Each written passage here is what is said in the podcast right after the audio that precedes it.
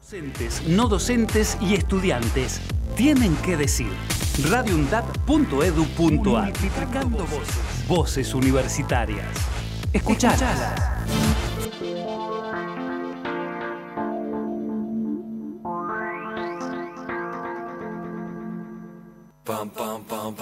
La conquista del tiempo. Somos viajeros. Sabemos cuándo salimos. Desconocemos a dónde llegamos. Tenemos inquietudes y necesitamos saber. La conquista del tiempo. La conquista del tiempo. Un programa realizado por estudiantes de la carrera de turismo de la UNDAP. Los martes de 16 a 17 horas. Por Radio UNDAP. La vida es lo que hacemos de ella. Los viajes son los viajeros. Lo que vemos no es lo que vemos, sino lo que hacemos. Aquí comienza la conquista del tiempo. Volar con el viento y sentir que se para el tiempo. Pintar el momento y las nubes ir persiguiendo. Saber cantar, pasarlo bien y por las calles. ¿Qué tal? ¿Cómo les va? ¿Cómo andan? ¿Todo bien? Bueno, acá estamos, un nuevo programa de la conquista del tiempo. Este espacio que hemos destinado para hablar de turismo, esa actividad que tanto nos fascina y tanto nos gusta. Quiero contarles que seguimos con la colecta de libros, ¿eh? para circularlos, ¿eh? no es que somos grandes donadores de libros, lo hacemos circular.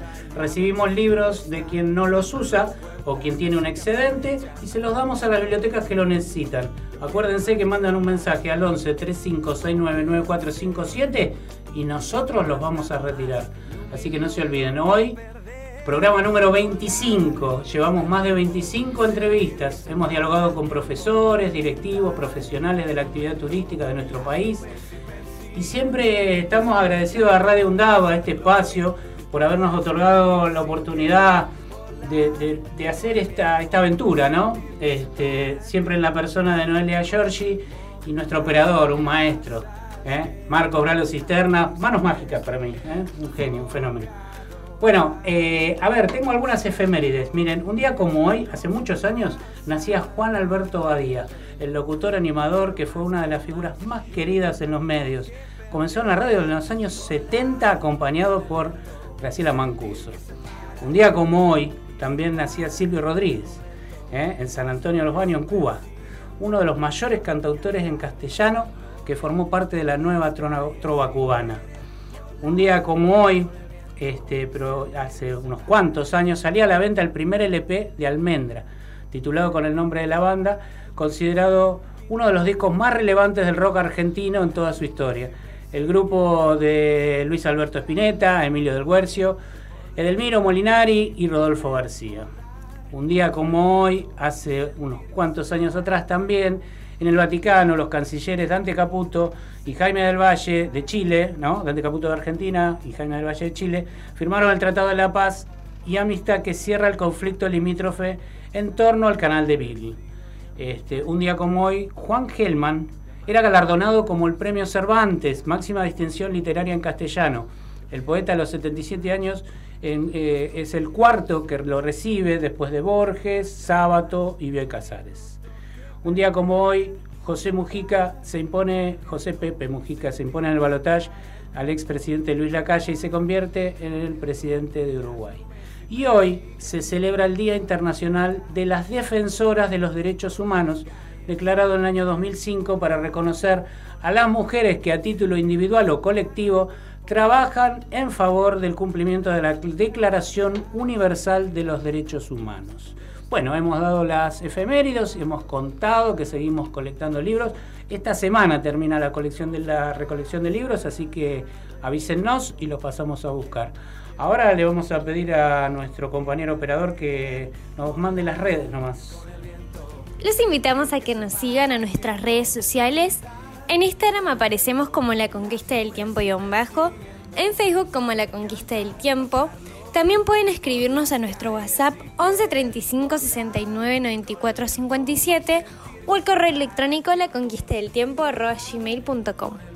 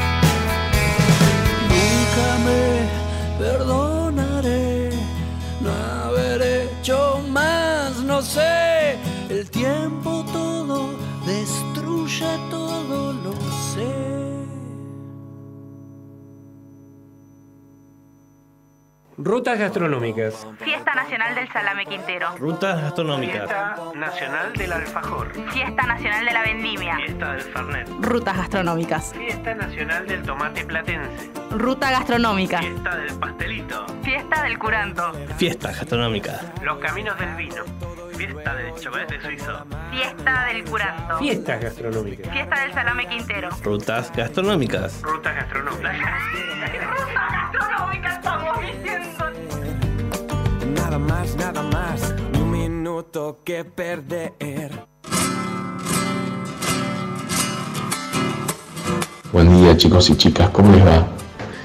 Mi nombre es Javier Dip, soy de Turismo del Norte Argentino y quería comentarles acerca de nuestras comidas regionales, que son tan cotizadas por los turistas cuando nos visitan, porque aparte de ver los paisajes quieren fusionarse con la cultura y con nuestras comidas típicas, ya sea empanada, cazuela de chivo, de cabrito, de llama, humitas, tamales, todo lo que nos identifica pero quería tocarlo desde la importancia de la comida como un momento de encuentro y de trabajo en equipo. Las humitas, por ejemplo. Las humitas no son difíciles de hacer, pero son muy laboriosas. No requieren muchos ingredientes. Podemos hablar de humita que obviamente va a necesitar choclo, albahaca, zapallo, queso, cáscara colorada, por ejemplo. Y pareciera sencillo, pero es muy laborioso. Entonces cuando nos vamos a juntar las familias a comer humitas, cada uno va a tener una función. Se va a juntar la abuela, va a tener una función, los padres, las madres, los primos, los sobrinos, todo va a ser un trabajo en equipo. O sea que la reunión comienza antes del momento de la comida.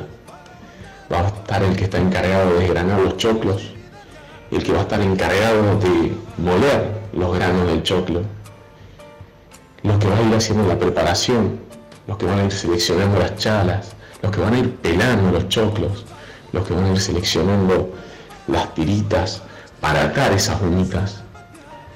Va a estar el encargado de condimentar las saladas, las dulces. Y después va a llegar el momento, una vez que esté todo preparado, de ponerlas a hervir. Ese es el momento donde empiezan las charlas, donde nos empezamos a juntar todos, esperando, esperando el momento en el que salgan para empezar a disfrutarlas y comer. Por eso les quería decir eso, que las comidas regionales, si bien ustedes las pueden comprar en restaurantes, ojalá tengan la, posibilidad de ir a comer a la casa de algún amigo salteño, amiga salteña, y vivir ese momento, ese momento de tertulias, de conversar, ese momento mágico en el que la comida, si bien ocupa un rol fundamental, lo más importante va a ser el momento de unión familiar.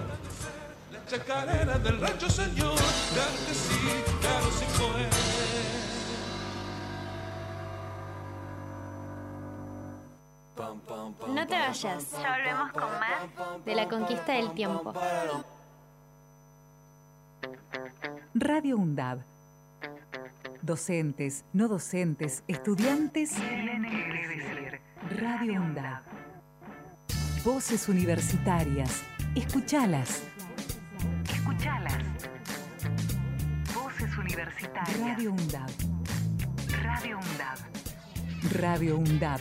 Emisora universitaria multiplicando voces. Escuchalas.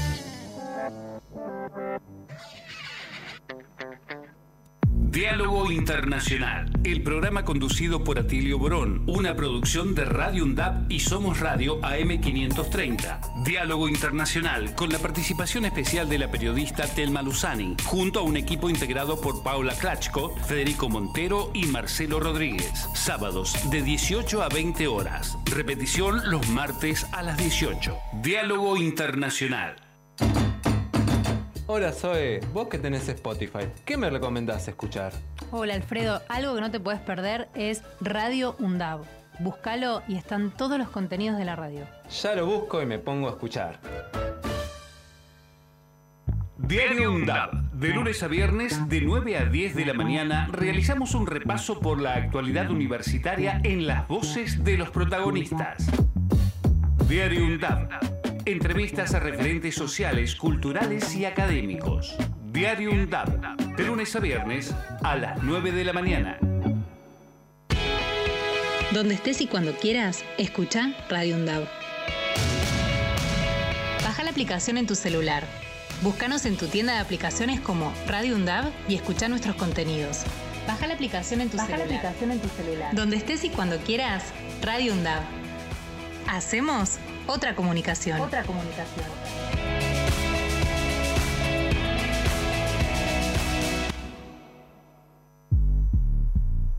Hacemos pie. Recorremos todos los paisajes de la ciudad de Avellaneda y los distintos escenarios barriales, con agenda propia. Hacemos pie, paisajes y escenarios, de lunes a viernes de 10 a 12 horas. Hacemos pie. Entre cigarrillos y proclamas, cuatro militantes de la clandestina JP traman un plan para alzar la voz por el líder exiliado en Madrid.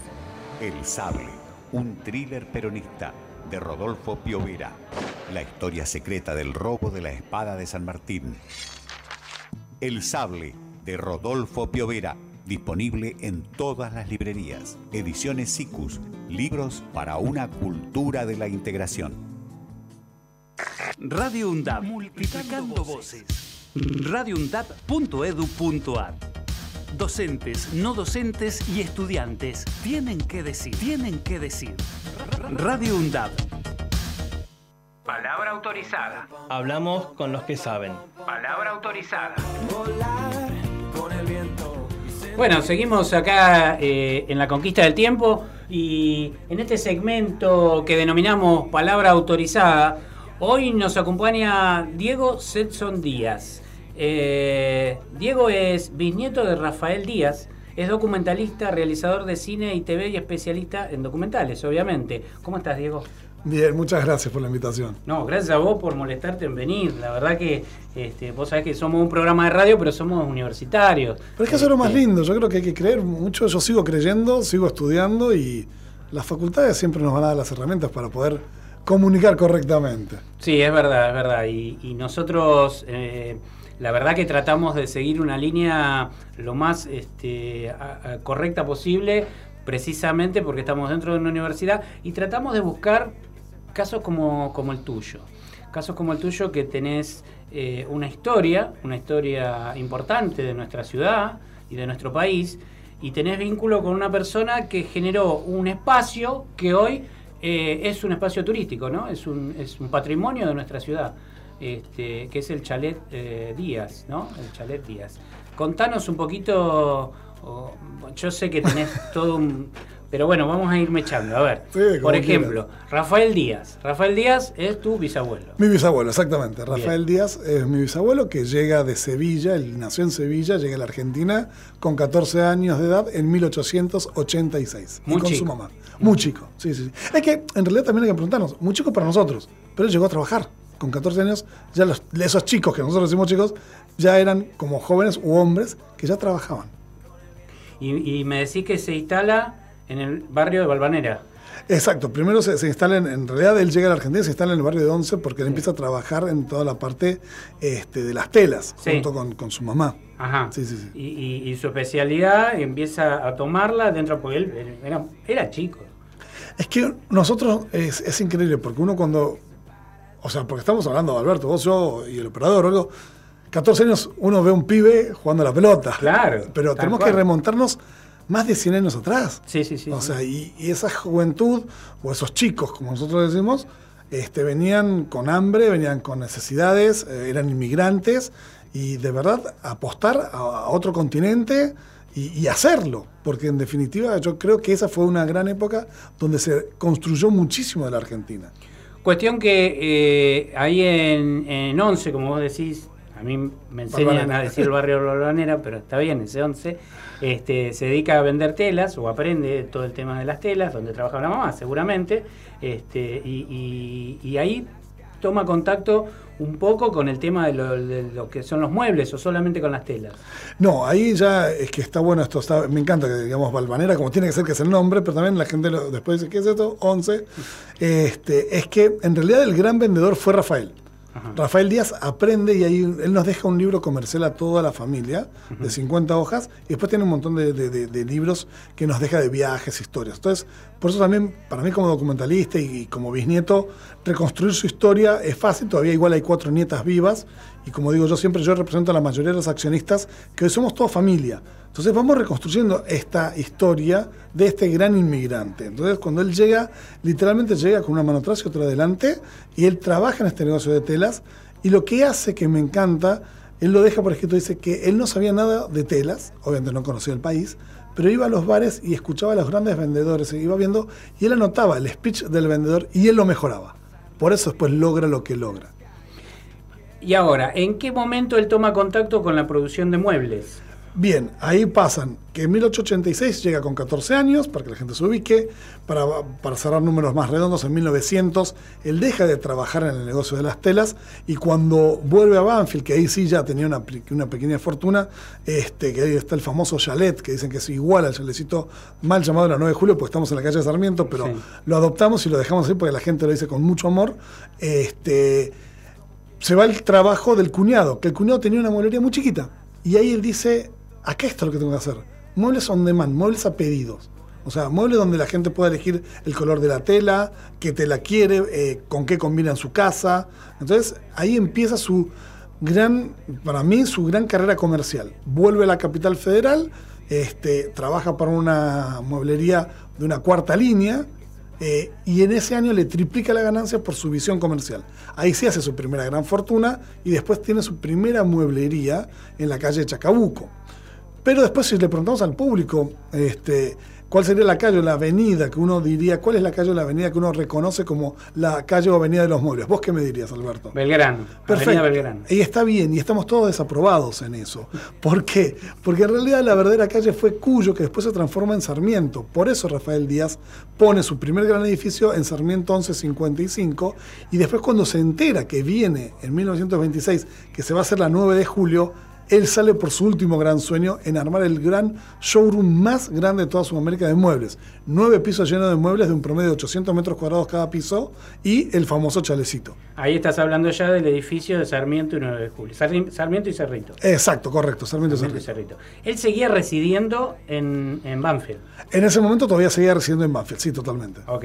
Ahora, él hace el edificio, comienza a trabajar en la venta de muebles, los producía y los vendía, ¿no? Con un perfil este, de marketing muy, muy poderoso. A ver, cada piso tenía un, tipo de mueble. Esa- en realidad es así. La, eh, hubo dos etapas del edificio. La primera, la de Rafael, donde él decide hacer este gran showroom, compra Sarmiento 1113, compra Sarmiento 1117 y compra Sarmiento 1121. Tres terrenos. En esa época, en la ciudad de Buenos Aires, los terrenos eran muy angostos, de frente, digamos, pero de mucha profundidad.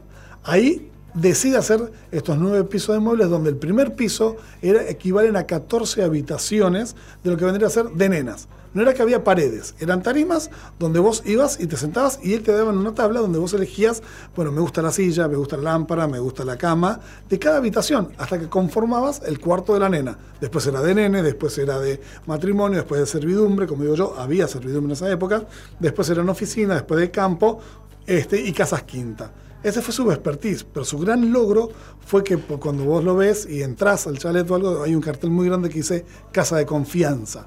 Y él fue uno de los primeros en Argentina en dar créditos a la firma. Es- eso, eso es muy poderoso. Eso es muy poderoso. Ahora, decime una cosa. ¿En qué momento, en qué momento decide hacer el chalet? Todo lo hace de una. El edificio está todo construido en un año y un par de meses, con el chalet y con la proyección de la antena de radio que después se transformaría en lo que hoy escuchamos como Radio Rivadavia. Pero todo lo hace en mil- 12 de octubre de 1926, comienza la construcción, diciembre del 27 se inaugura todo, en el 29 tiene su propia radio porque él quería tener su último eslogan, que era LOK, Radio Muebles Díaz, la casa del chalecito. Así que él, como parte del marketing, idea también a- eh, poner una radio en el mismo edificio. Exactamente. Y, y lo, y lo hace. Lo hace, pero también hay que tener en cuenta que a mí me parece lo más lindo y divertido, y por eso también estar acá en la radio para mí es fantástico, es que en 1920 fue la primera transmisión de Los Locos de la Azotea. Claro. Rafael Díaz ya en el 27 estaba proyectándose y en el 29 tuvo una radio hasta el 32. Ahora, Entonces, me imagino que Rafael le daba trabajo a un montón de gente. a muchísima gente, porque Rafael Díaz no se quedaba solamente, como digo yo, él ponía, en vez de, su, lo- como decimos, los huevos en otra canasta, este, él ponía sus muebles en otros lados y él se asociaba, por ejemplo, nos preguntamos por qué un chalet, una cuestión turística, estamos en un programa que tiene que ver con el turismo, tiene que ver con Mar del Plata, sí, mal llamado chalet marplatense, es un chalet estilo normando francés, pero sí la relación de Rafael con su mujer, con la historia de la- y la vida de la ciudad de Mar del Plata era muy importante para ellos. Él se asocia con una de las constructoras más importantes, que fue Raúl Sartora Construcciones, que son los que hacen la famosa Casa del Puente, la, la casa de Mancio Williams. Una de las tantas cosas que hicieron, como muchos chalets en el bosque Peralta Ramos, cuando recién empezaba todo esto el bosque Peralta Ramos. Entonces, él entiende que es ese poder de, de la imagen, de, de tener, de pertenencia, y que creo que también mostrar una casa arriba de una mueblería era así podés tener tu casa, o sea, pero nunca fue ningún, ni showroom ni nada. El chalet siempre fue para uso personal y la famosa historia de dormir la siesta, Esa, sí. esa, esa. Quiero que me cuentes eso. Escúchame. Él, yo te lo escuché porque fui a la visita guiada y te escuché contarlo. Ahora lo vas a contar de nuevo. ¿Es verdad que él no hacía tiempo a ir a comer y volver? Claro, A exactamente. O veía poco a los hijos, veía poco a la familia. Lo que él decía, sí son, ahí son dos cosas muy lindas, qué buena memoria. Eh, en ese momento había que tomarse, que Rafael tenía chofer, pero no le gustaba eso. Los choferes se lo dejaba a la familia o para otras necesidades, y él encantaba tomar el colectivo, ¿sí? El tren en Constitución e ir a Banfield. En esa época se estiraba a dormir la siesta. Obviamente, así tengas una hora, una hora y cuarto, no tenés dos horas para dormir la siesta, más lo que tenés que comer. Entonces, él decidía vivir ahí en ese momento, digamos, durante el día, para dormir la siesta, tener su, hora de siesta. Algunos de la familia dicen que, bueno, que si no dormía la siesta era medio cascarrabia. Por eso, en realidad, cuando uno recorre el chalet, que vos lo recorriste, te encontrás después con cinco habitaciones. Y era porque él también traía a sus hijos al chalet. Yo intuyo ahí más en lo personal, que yo creo que les quiso dar un ámbito de familia, un ámbito de una casa, y no como todos los que trabajamos hemos llevado a nuestros hijos a las oficinas alguna que otra vez. Pero en ese sentido creo que Rafael, como digo en las, visitas y todo, que las visitas las doy yo o el tataranieto, Manuel, mi hijo, es que él pensó mucho en la familia. Él pensó muchísimo en darles este, un lugar de pertenencia un lugar donde se sientan cómodos. O Entonces, me sea, que- era un visionario comercial y un visionario familiar. Porque Sí. sostener esa relación y ese vínculo. Yo te escuché decir que incluso le gustaba que hagan la tarea ahí tranquilos, que él quería estar presente.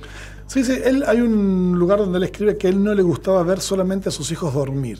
Entonces, por eso creo que arma también parte de este chalet. O sea, por una manera de poder tener un vínculo con sus hijos. Pues Rafael, a ver, también hay que contar, no fue solamente el chalet, no fue solamente la mueblería Díaz y todo lo que hizo con los muebles, sino que Rafael Díaz eh, amplía su mercado en un montón de rubros como el teatro, el cine, la cultura en general, los hoteles, este, casas, eh, tierras en Misiones, en el sur, eh, bueno, muchas cosas que, que- que ahora iremos contando. Claro. Y decime una cosa, cuando él hace el chalet, cuando hace el edificio y el chalet, estaba la iglesia de San Nicolás de Bari ahí enfrente. Exactamente, que es la que sacan No estaba el obelisco. No estaba el obelisco. Él vio nacer el obelisco, obviamente, nueve años después que nosotros. Claro, nueve años después, él, él ve cómo empiezan a hacer el obelisco y cómo abren la, la, la- La 9 de julio. 9 de julio y cómo hacen todo el... Mira, una de las cosas lindas, por un lado, o sea, obviamente el, el progreso a veces trae imágenes que parecen destructivas, ¿no? Pero que mucha gente que ha venido a contarme su experiencia de haber comprado los muebles, eh, que la firma hoy actualmente hay muchos muebles que tienen más de 100 años en todo el país eh, y tienen historias familiares con los muebles, es que hay gente que ha venido a decir, che, yo era vecino tuyo, fue cuando me tiraron el, edificio acá a la otra cuadra, pero yo vivía donde, donde hoy es la 9 de julio. Otra vino y te cuenta la anécdota de, mira, yo soy la nieta de los que construyeron el obelisco. O sea, es, es muy... empieza, a aparecer toda la historia que, que- que- que viviente, ¿no? De, de nuestra Exacto, y eso creo que eh, lo logra el chalecito. El chalecito le dio la oportunidad a que la ciudad de Buenos Aires hoy reconstruya parte de su gran historia a través de las historias de la gente que son familiares de, de haber pasado por ese momento. Bueno, eh, Diego me trajo algo inédito, ¿no? Me dijiste que era inédito. Vamos a escuchar una canción que me dijiste que, bueno, por ahí se escuchó, pero bueno. No, no, no. ¿No? No, todavía no. Bueno, ¿lo- ¿lo ponemos despacito? Ponelo despacito. Dale, dale, llévalo, llévalo. Después me cuenta.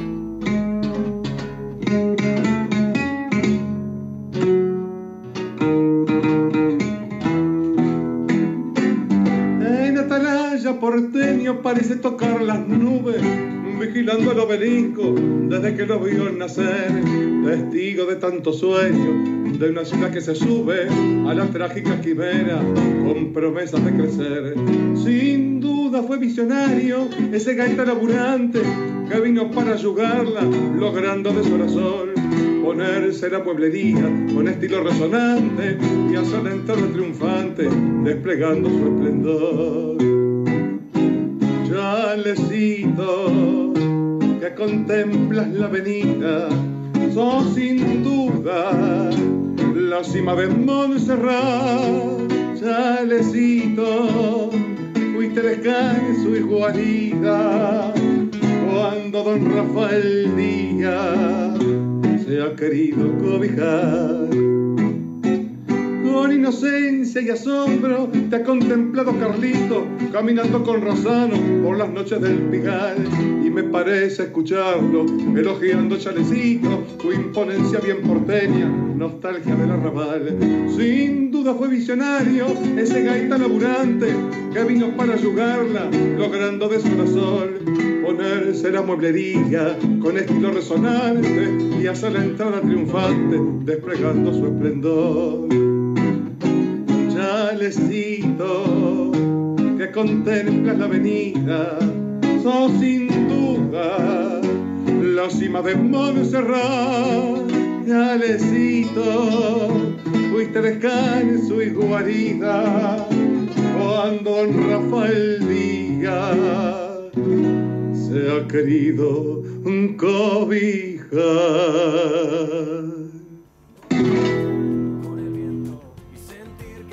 Bueno, hemos escuchado.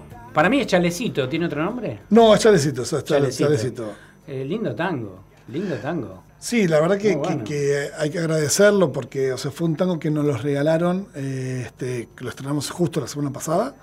Y esto también yo me río porque en realidad la mueblería que competía con nosotros era Maple. Pisos que, puso Maple está el tango. Entonces, este, que en realidad es parte de un chivo dentro de un tango, porque se nota que, que fue así. Eh, a nosotros nos hicieron un tango completo. Pero es simplemente para reírse. Yo creo que a veces la gente piensa que uno está compitiendo, la otra dijeron, bueno, pero el otro tango. No, a ver, hay que reírse, en la vida hay que reírse un poco más. Lo lindo es que hay gente que quiere el chalecito, quiere apostar a la cultura, quiere que se recupere, que, que, como decimos, es todo el edificio. Pues la idea es transformar todo el edificio en un polo cultural gastronómico. Ese es el proyecto. Muy bueno, muy bueno, muy, muy ambicioso, pero muy bueno. Muy bueno. Decime una cosa, ¿cuántos nombres tuvo, cuántas interpretaciones se le dio al chalecito? Que era el chalecito de los Reyes Magos. Uf, que era el chalecito De Papá Noel, este chalecito, la casita de las muñecas, eh, la casita de, de Dios, digamos, también, la casita... No sé, ay, mirá, te digo, todos los días siempre alguien aparece con algo nuevo, pero lo, más loco de eso es que mucha gente durante muchos años quiso subir y cuando viene te cuentan la historia, no, porque mi papá trabajaba acá en el negocio a dos cuadras y yo venía y le decía, ¿y hoy podemos subir? No, Don Díaz hoy está con el rey de España. O sea, como sabían que era español, el padre lo inventaba. Y una señora muy linda que vino a contarme, me dijo, me inventó como 10 veces que siempre estuvo ocupado con todo el mundo y nunca pude subir. Y subo ahora con casi 80 años. Claro. Entonces, este, creo que eh, lo lindo es cuando la gente viene y te comparte esas historias. Claro, tal cual.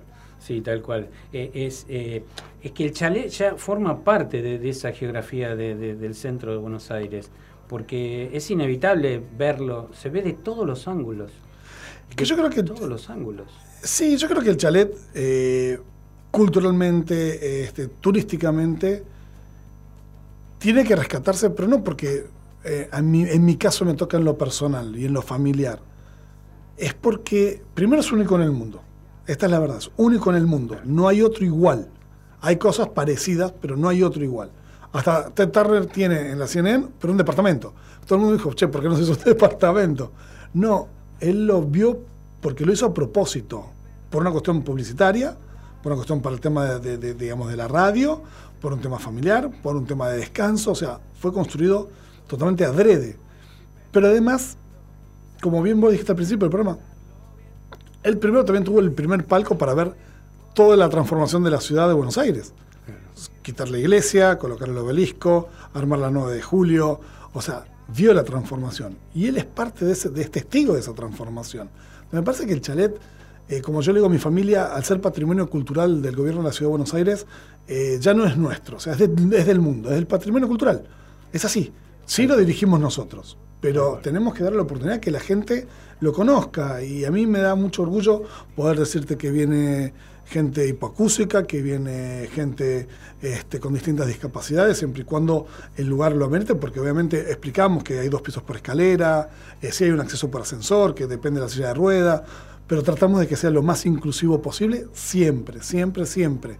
Y creo que eso también lo hacía mi bisabuelo. Mi bisabuelo dio mucho trabajo, como dijiste, pero creyó en el país. Y yo creo que hay que seguir creyendo, y por eso estamos dando esta, esta, esta pelea.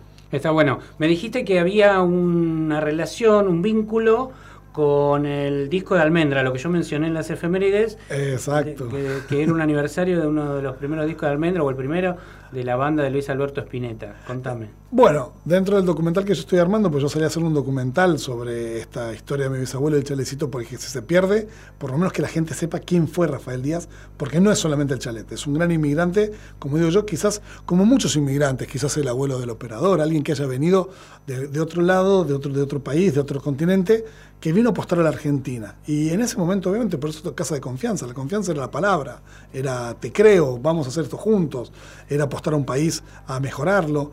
Eh, en eso, nosotros la única vez que alquilamos el chalet fue en, los años 70 este, a José Luis Perrote y Pablo Castañeda, que eran los fotógrafos del, digamos, de la del momento y del rock del momento. Y en el chaletcito se hicieron las últimas fotos de la tapa del disco y de un libro de Almendra. Y vino Emilio del Huerzo y Héctor Starr a contarnos porque también toma más fuerza la banda Aquelarre. Este, entonces también tiene esa cuestión histórica, esa cuestión turística y cultural que empiezan a aparecer este, como digo yo, jugadores, porque después aparecieron, hay un escritor como este, está Ellen Baum, que, es una sobreviviente de Icewitch, que me pide conocer, que ella fue la última en comprarnos a sola firma en los 70, y hay un libro donde ella cuenta todo su viaje y cómo llega a la Argentina y se casa, y después ella me cuenta cómo eligió los muebles ahí en ese edificio. Después está este, Darío Cantón, un poeta y dramaturgo argentino, que todos los muebles los compra en 1938. Entonces empezás a con- encontrar la historia porque la, la gente viene a contarte su historia. Y te empiezan a contactar personas que tienen muebles en sus casas. Eso fue lo más lindo y lo más loco, porque nosotros habíamos perdido todo el archivo, eh, este, no teníamos nada, no nos quedaron ni folletos, ni catálogos, todo eso se perdió. Y la gente me está ayudando a reconstruir esa historia desde sus casas, mandándome la foto de los muebles, como los siguen teniendo, contándome quién lo compró, cómo lo compraron.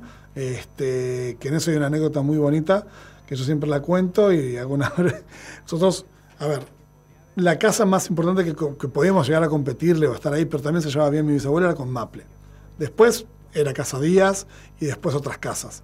Pero estaba la famosa casa Eugenio Díez. Entonces, Ah, mucha gente iba y compraba en Eugenio Díez pensando que eran Díaz. Entonces, no eran, eh, se llevaban otro, otro mueble. Después este, contamos bien lo de la visita, pero decime. Escuchame una cosa, me dijiste que Rafael tenía una visión mucho más amplia que el mueble, que la venta. Eh, ¿En qué otros rubros, aparte de la radio? Me dijiste que se, involucró con el teatro. Exacto, el teatro y el cine fueron uno de los puntos también más importantes, donde él apuesta mucho. De por sí, él apuesta de dos maneras en el cine. Primero teniendo un cine que fue el famoso cine Losuar, que pertenecía, digamos, a una cadena de cines con L, que era Losuar, Luxor, Lorenz. Estamos hablando para los que tienen más de 50, 60 años, que se acuerdan, los chicos jóvenes, ubíquense muchachos entre Callao y Corrientes y, digamos, Callao y 9 de Julio. Ahí estaban esos cines. Este, el Losuar era de él, eran cines de culto, pero después si caminabas una cuadra hasta Río Bamba, arriba está, todavía se sigue leyendo y está una parte del Teatro Buenos Aires, ahí es donde debuta Nini Marshall, él también fue dueño del Teatro Buenos Aires, después fue dueño de algunos edificios entre esas cuadras, pero después eh, va más allá, digamos, de lo que era la capital federal, Garupá, Misiones, este, todas esas tierras fueron de él, pero él pide a una persona que hagan algo, que, que transformen esto en un pueblo, en una ciudad, en algo, que después se lo pagan, que no hay problema. Y así, bueno, con el punto panorámico de Bariloche. ¿Cómo es lo del punto panorámico? Eso es interesante. Lo del punto panorámico de Bariloche, creo que millones de personas han ido y le han dicho, esto es un punto panorámico, que es, fantástico, uno que, que va.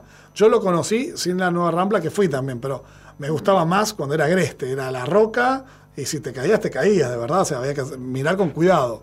Y ver todo el lago Gutiérrez, ver toda la, la- la- digamos, la parte hermosa de Bariloche, era porque en realidad el punto panorámico de Bariloche lo talla el hijo de Rafael, mi abuelo Carlos, y de ahí nace la palabra al mundo. Está, hay una foto, una secuencia de dos fotos donde él está tallando y donde la clava, y de ahí, este, digamos, queda. Queda establecido que Eh, es el punto panorámico de Bariloche. Exacto. Y también la palabra en sí. No existían hasta ese momento. Punto panorámico. Punto panorámico. Como que es la foto. Es la foto. Y ahí nace. Pero lo lindo de eso es que, bueno, Rafael Díaz también tenía que ver con Bariloche y agitaba para que se haga una ciudad, para que se haga algo, para, y movía mucho. También en esa época había que estar cuatro o cinco días para llegar al sur. Claro, tal cual. Y en, y en Misiones, en Misiones lo que hace es, eh, eh, diga- de alguna manera, eh, proponer que se construya un pueblo. Totalmente, habla con una familia, le deja todas las tierras, todos los papeles, este, para que, bueno, esa familia lo, lo empiece a lotear, a vender, a que la gente empiece a tener un lugar donde vivir, que buscar también esto de crédito sola firma, que vayan pagando en cuotas. Este, por eso también lo hizo en varios otros lados del país. O sea, algo que a mí me llama mucho la atención de mi bisabuelo es que si bien hoy, si todos hoy tuviéramos un negocio y queremos expandirlo por toda la Argentina, queremos que vaya con el- nuestro nombre. Él no, era todo al revés, era él daba, digamos, franquicias, pero la franquicia tenía que llevar tu apellido y sí decir que vendías muebles días. ¿Por Claro. qué? Porque él decía que tu apellido era la palabra de confianza en el pueblo o en la ciudad donde vos estabas. No, no, muy, muy adelantado. Una visión muy amplia, muy amplia y aparte muy poco egoísta, ¿no? Totalmente. Bueno, eso me enteré bastante, pero porque también vino la gente a contarme, mira, mi abuelo tuvo y le dio todo en comodato. Nunca le cobró un peso. Era, probá, vendé, fíjate cómo te va. O sea, no es que tuvo que comprarle y después vemos qué hacemos. Él estaba seguro que lo iban a vender y que iban a progresar. Yo creo que sí, pero y si no, lo intentaba. Yo Era una que- muestra de confianza. Ahí lo dijiste vos. Era una muestra de confianza. Decime una cosa, ¿qué actividades se están haciendo hoy en el chalet? En el chalet hoy tenemos un promedio entre 20 y 25 actividades. Lo que buscamos es dar espacios este, a distintos emprendedores que tengan que ver con el ámbito de la cultura, desde una cata de vino, este, música en vivo, teatro, radioteatro, cine, este, lo que ustedes consideren que, tiene algo para mostrar, algo que vale la pena que esté en el chalet, o si no, en una de las salas que ya abrimos del edificio, nuestra intención es llevar esa cultura a lo más alto, en este caso podríamos decirlo. Y hemos dado, la verdad que bastantes sorpresas. El otro día estuvo Yamila Cafrune con el folclore, tenemos, tuvimos tango, tuvimos jazz, tuvimos rock, o sea, nos estamos divirtiendo con algo lindo, pero que la gente puede, eh, puede acceder, que eso también es importante, los precios son accesibles. Y desde el punto de vista de la capacidad, son para una capacidad determinada. Sí, el tema de la capacidad es porque, a ver, hay que ser honestos, como hemos sido siempre en todas las notas, eh, este, el techo no está listo para ser transitable. Se le coloca un piso de goma especial, que es un solo sector, porque es carísimo hacerlo, colocarlo, ponerlo. Vos te referís a la terraza que está al a, la, a la izquierda, digamos, al, al costado del, Del chalet. del chalet. Exacto, porque tratamos también que la gente pueda salir a la terraza porque tiene las dos mejores postales, tanto la del obelisco como la del otro lado, que es donde ves desde el Palacio Barolo, este, el- la inmobiliaria, el Congreso de la Nación, la Iglesia de la Piedad, el, el molino. Este, entonces, la verdad que te llevas una gran vista de la Ciudad de Buenos Aires. Y depende del horario que vengas, tenés una vista mejor. Hacemos amaneceres, por ejemplo, que es para ver Ah, el vi, obelisco vi en y todo. Este, y es fantástico. Y pensamos que la gente no iba a venir, fue una idea del Tatranieto. Y la gente viene y viene bárbara, viene perfumada, no es que viene toda la noche de gira. Este es increíble, por eso también pensábamos en eso. Ahí sí somos mucho más cautelosos, hacemos una visita entre 15 y 20 personas para tener un control más de, de la gente con un desayuno. Se le hace toda una visita guiada y sacamos miles de fotos y esperamos que el sol salga. Es ir a desayunar bien temprano. ¿A qué hora, a qué hora lo hacen? 5 de la mañana ahora. Y va a ser más temprano. Ah, si porque se- se va corriendo. El sol, claro. Empezamos a las 6, a las 6 y media empezamos a 6, ahora 5 y ahora en cualquier momento, bueno, pasaremos a las 4 y media. Y en esa actividad se suma gente. Se vende anticipado, sí, sí, sí, todo, todo, todo es con venta anticipada, pero sí, la gente le encanta y gente que trae a sus hijos para que vean algo distinto. Yo creo que, que eso es lo lindo. Decime, Diego, ¿se puede contar cómo hacen para mantener semejante estructura que tiene tantos años? Hoy nuestra realidad es que tenemos el 50% del edificio vacío. Esto equivale a que son pisos, como dije antes, de 800 metros cuadrados con impuestos muy altos, este, que están, son los impuestos que hay que pagar. Eh, nos está costando muchísimo. eh, por eso la idea es tratar de no ir a la quiebra.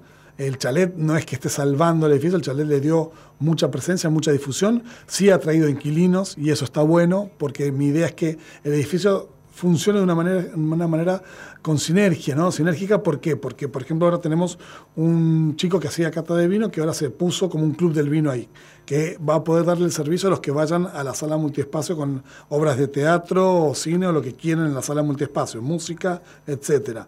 Pero a su vez eh, tenemos en el quinto piso una escuela de peluquería que va a empezar, porque ahora estamos trabajando con, con la Fundación Julio Boca que viene este mes, con los artistas de ello. Entonces, la idea es que por ahí, che, un peinadores, chicos que están estudiando, che, quieren practicar, vengan, van a peinar bailarines, músicos, esto, y así funciona el edificio. Ahí vos hablaste del edificio, el edificio tiene nueve pisos.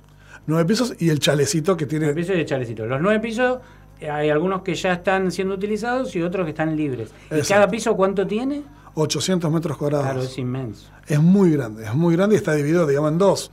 O sea, son igual pisos de 400 metros cuadrados. Pero me parece que para el área cultural, para lo que nosotros estamos buscando, es ideal que sea así, para poder abrirlos todos los pisos, que la gente disfrute. Tenemos más terrazas, o sea, tenemos dos terrazas más, que dan hacia el lado del Barolo y el Congreso y todo, donde también estamos estudiando esto de poner o, o pizzas o algo que sea económico. Yo lo que estoy buscando es que la gente pueda acceder a la Algún patio gastronómico accesible. Totalmente. Y decime una cosa, en algún lugar vas a poner un museo de Rafael Díaz. Y eso vos venías hablando hace, hace un rato eh, fuera de- de de- del programa. Es que sí, sí, sí, yo creo que hay que hacerle un buen este reconocimiento no solamente a Rafael Díaz, sino que creo que la gente, porque mucha gente quiere donarnos los muebles, y es parte de la historia, porque un mueble de ese estilo de verdad fue parte de la historia de una gran familia. Y muchos te los donan con mucho amor, sabiendo que por eso lo podrían dar a un nieto o a un hijo o a otra persona, y se han enterado y dicen, che, yo te quiero dar mi cama, yo te quiero dar mi ropero, yo te quiero dar esto, armalo, hacelo, porque la gente tiene que saber quién fue Muebles Díaz, tiene que saber quién fue Rafael, como bien decís vos, pero creo que también en esa historia a mí me gustaría poder hacer una entrevista, que me regale el mueble, que me cuente quién lo compró, cómo lo compró, este, desde cuándo lo tiene, de qué lugar viene, porque ahora yo estoy viajando prontamente tanto a Misiones como a Tres Algarrobos, el- una de las casas principales del pueblo cuando nace Tres Algarrobos es toda Díaz, y me quieren Bien. contar esa historia. Qué bueno, qué bueno. Independientemente del chalet, vos hacés documentales. Yo me dedico más que nada a documentales, sí. Bien, ¿estás trabajando en algo que no quieras contar? No, sí, estamos, sí, sí, estamos trabajando en algo que tiene que ver también con lo que fue el turismo en la Argentina, muy grande, sobre el Tal Park, un documental que viene muy fuerte, si está todo bien, eh, se lo dirige Juan Domínguez, un gran documentalista, compañero de la universidad. También hay no, eso por digo que las universidades nos dan oportunidades, estudiamos en la Universidad de San Martín, en este caso, la UNSAM, Mirá. este cine documental. Y Juan Domínguez mm, quiso hacer este documental hace varios años, me llamó, me pidió que lo ayude, porque obviamente contaba con la parte más que nada, tanto de conocimientos como, como, como de fierros, como decimos nosotros. Y la verdad que estamos haciendo un documental bellísimo, que si sale todo bien, por ahí en marzo del año que viene, abril, lo estamos estrenando de una manera muy, muy especial y muy loca, al estilo de lo que nos gusta. Este, ¿Qué serían? ¿En Plaza de Mayo? ¿En la calle? no estás tan lejos, no estás tan lejos, la idea viene por ahí.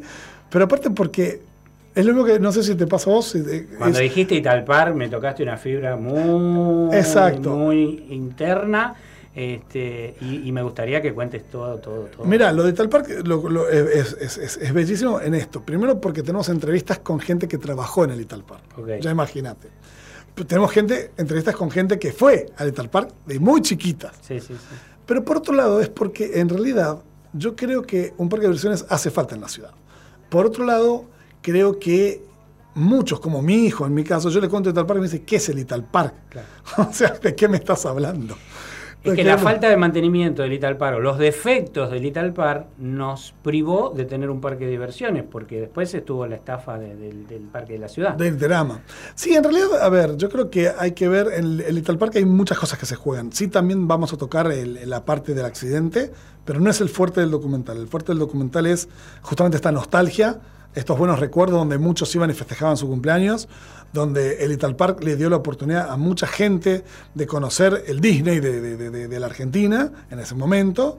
Este, pero también vamos a mostrar cómo termina, dónde se termina, dónde hay algunos juegos para que la gente sepa cómo están, este, en qué lugares del mundo, porque hay, juegos que se fueron de la Argentina, este, otros que estaban acá nomás, como, como en Luján. Entonces, eh, me parece que lo lindo de lo que hacemos los documentalistas en esto es dejar legados, y creo que por eso hago lo que hago. Claro, y mostrar la huella de por dónde va la cosa. Había que tener coraje para subir al Super 8. ¿eh? Yo creo que a mí me gustaba, eh, te juro que yo pensé, siempre dije lo mismo. Al Super 8, de verdad, había que decir, estamos todos locos, Estamos todos porque, locos.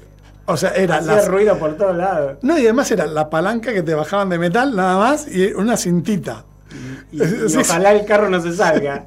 Todo lo pensábamos, pero la verdad que yo creo que nada, hubo por ahí eh, el tema del accidente puede ser este, de, de- de fábrica, puede ser un montón de cosas.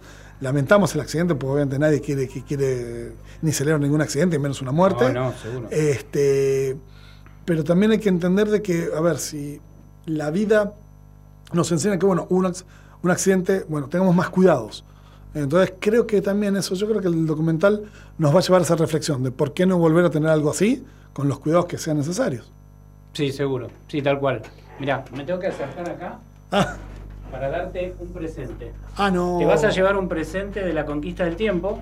Vamos Esperá, a- esperá que yo te lo Sí, acerco. sí, sí, sí, no, eso no- va para el chalecito. No es fácil. No, no, esto, es increíble. Esto es vida, es un terrario para los que no ven, ya lo Sí. verán después. Muy bueno. Con el recuerdo de la conquista del tiempo. La conquista del tiempo es un programa que busca eso, precisamente aprender y, y poder hacer en el tiempo lo que más nos gusta. Y esta es una de las actividades que nos gusta mucho, replicar plantas, hacer terrarios. Así que, Es este, que yo creo que es eso, es, y es volver a vivir. O sea, yo creo que, y esto tiene sus raíces, o sea, tiene un montón de cosas, tiene Sí, que sí, ver con sí. nosotros. Sí, sí. Mil gracias, de verdad. Así que Diego, eh, gracias por venir, gracias por dedicar un rato de tu tiempo, que te la pasás laburando y corriendo de un lado para el otro, estoy seguro. Este, Va, me doy cuenta por, por- porque veo tus estados. Así que este, muchas gracias. Vas a volver a venir y nos vas a seguir contando. Sí, y vamos, no, quizás algún día ustedes puedan venir a transmitir allá, algún día podemos hacer algo loco, si el operador se anima también a venir Haremos a conocer un estudio de los años pertinentes. 70. Haremos las gestiones pertinentes, es un lindo lugar. un Me lindo parece lugar. que vale la pena y poner alguna banda en vivo, hacer algo muy, muy, muy divertido. Pero además es esto, yo agradezco el espacio, agradezco la universidad, este, gracias por defender nuestra cultura, que yo creo que es eso, la cultura puede salvar cualquier cosa y sanar muchas cosas. No la tenemos que, que olvidar ni, ni, ni matar. Impecable. Gracias, Diego. A ustedes. No te vayas, ya volvemos con más de la conquista del tiempo. Radio UNDAB. Docentes, no docentes, estudiantes. Radio UNDAB. Voces universitarias. Escuchalas. Escuchalas. Voces universitarias. Radio UNDAB. Radio UNDAB. Radio UNDAB. Emisora universitaria multiplicando voces. Escuchalas.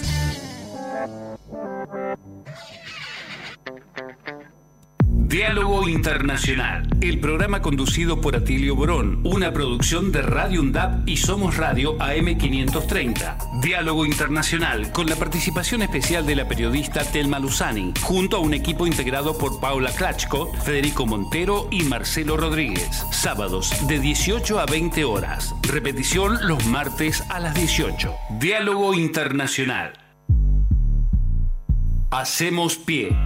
Recorremos todos los paisajes de la ciudad de Avellaneda y los distintos escenarios barriales, con agenda propia. Hacemos pie, paisajes y escenarios, de lunes a viernes de 10 a 12 horas. Hacemos pie. Radio UNDAP, multiplicando voces. radioundap.edu.ar Docentes, no docentes y estudiantes tienen que decir, tienen que decir. Radio UNDAP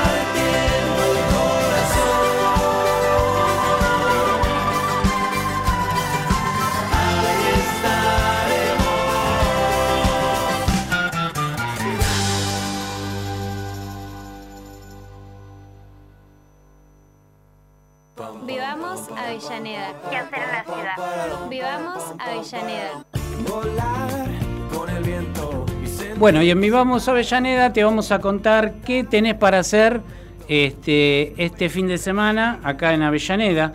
Hay un festival terraza en Radio A. Este, es una feria, música, artistas, performance, gastronomía, todo en la terraza de Radio A y ahí en el edificio Leonardo Fabio.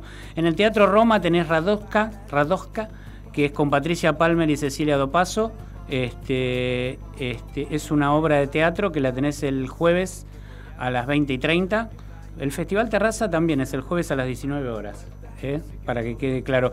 Y otra obra de teatro en el Teatro Roma, El Bululú, eh, con Oski Guzmán, es el 2 de diciembre a las 20 y 30.